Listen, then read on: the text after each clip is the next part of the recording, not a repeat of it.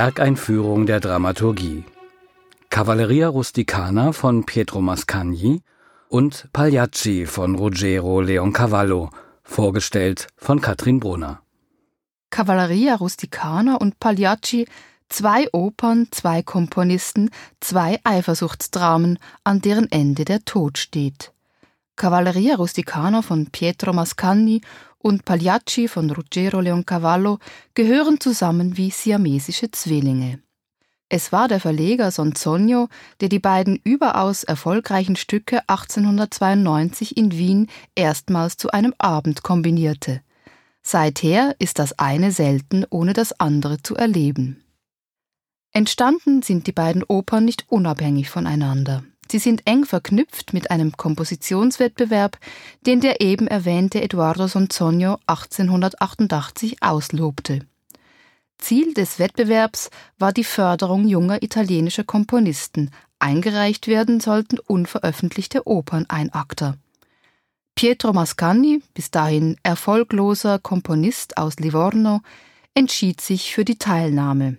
Seine Cavalleria Rusticana basiert auf einem Stoff von Giovanni Verga. Dieser war dem sogenannten Verismo verpflichtet, der italienischen Variante des Naturalismus, eine Strömung, die die Darstellung des wirklichen Lebens anstrebte, keine Könige oder Götter zeigte, sondern das Leben der unteren sozialen Schichten ganz ohne Verklärung. Die Geschichte wird geradlinig erzählt, es geht zur Sache. Verratene Liebe und Vendetta, also Rache, prägen Cavalleria Rusticana. Santuzza erwartet ein uneheliches Kind von Turitu, doch Turitu fühlt sich längst wieder von seiner ersten Liebe Lola angezogen. Santuzza verrät das Verhältnis von Turitu und Lola aus Verzweiflung und Eifersucht an Lolas Ehemann Alfio. Alfio fordert Turitu zum Messerkampf auf Leben und Tod heraus, Turitu stirbt. Die Geschichte inspirierte den 27-jährigen Mascagni zu einer dramatisch packenden, expressiven Musik, zu aufgeladenen Klängen, hitzigen Trinkliedern und hochemotionalen Gesangsmelodien. Als Kontrast erklingen Kirchenorgel und Kirchenlieder, Zeichen der Unschuld, aber auch der Moral. Die Geschichte spielt in einem kleinen Dorf am Ostersonntag. Mascagni gewann den ersten Preis des Wettbewerbs und wurde über Nacht berühmt. Sein nur wenig älterer Kollege Ruggero Leoncavallo war beeindruckt vom Erfolg Mascagnis und versuchte es ebenfalls mit einer Kurzoper. Das Libretto zu Pagliacci schrieb er gleich selbst. Er bezog sich auf ein französisches Theaterstück und auf eine wahre Begebenheit, einen Mordprozess gegen zwei Brüder, den sein Vater als Richter in Kalabrien geleitet hatte. Das richtige Leben drängt also auch hier auf die Bühne. Explizit macht das der Prolog der Oper deutlich. Er klingt wie das Credo der veristischen Oper. Ein Darsteller tritt vor den Vorhang und verkündet dem Publikum, der Autor wolle ein Stück Leben zeigen. Der Künstler sei ein Mensch und er solle für Menschen schreiben, seinen Stoff habe er aus dem wahren Leben geholt.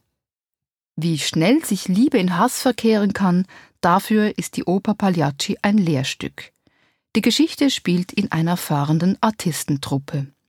Die schöne Netta wird von Tonio bedrängt. Sie weist seine Annäherungsversuche entschieden zurück. Tonio sieht sich in seinem Stolz gedemütigt und schwört Rache. Er weiß von Nettas heimlichem Verhältnis mit dem Bauern Silvio und verrät Netta an ihren Mann Canio. Canio, der Chef der Truppe, steigert sich in unbändige Wut und verliert zunehmend den Boden unter den Füßen. In einer Aufführung der Truppe kann Canio Spiel und Wirklichkeit nicht mehr voneinander unterscheiden. Als Netta in ihrer Rolle der Colombina ihrem geliebten Arlecchino auf der Bühne die gleichen Worte zuruft wie kurz zuvor beim Abschied von ihrem geliebten Silvio, bald gehöre ich dir für immer, tötet Canio in der Maske des Clowns Bajazzo seine Frau Netta. Das Messer hat ihm Tonio zugespielt.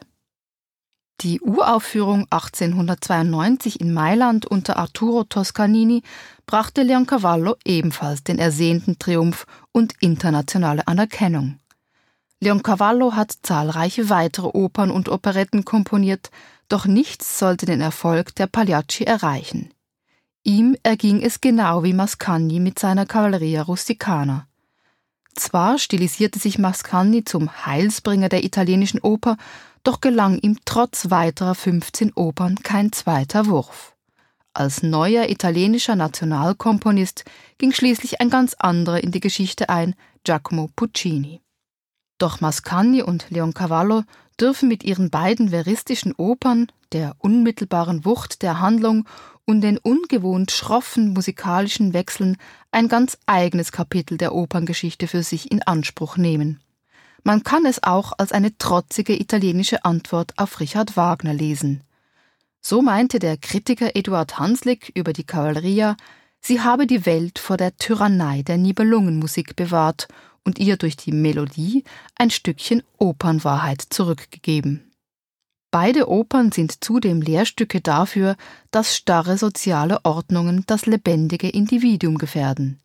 Die Opern spielen in abgeschlossenen sozialen Zirkeln, in Cavalleria in der dörflichen katholischen Enge, in Pagliacci im Mikrokosmos der fahrenden Truppe. Ein Ausbrechen ist von Anfang an zum Scheitern verurteilt, die Figuren laufen mit offenen Augen in ihr Verderben. Die sizilianische Dorfgemeinschaft in Cavalleria lebt nach Gesetzen, die von starren Traditionen und der katholischen Kirche diktiert werden. Das Duell zwischen Alfio und Turitu gehört zu den Ritualen dieser Gesellschaft. Niemand versucht, Turitus Tod zu verhindern. In Pagliacci sind es die Hierarchien und emotionalen Abhängigkeiten in der Gruppe der Artisten, die das Zusammenleben bestimmen und am Ende in die Tragödie führen. Cavalleria Rusticana von Pietro Mascagni und Pagliacci von Ruggero Leoncavallo, vorgestellt von Katrin Brunner.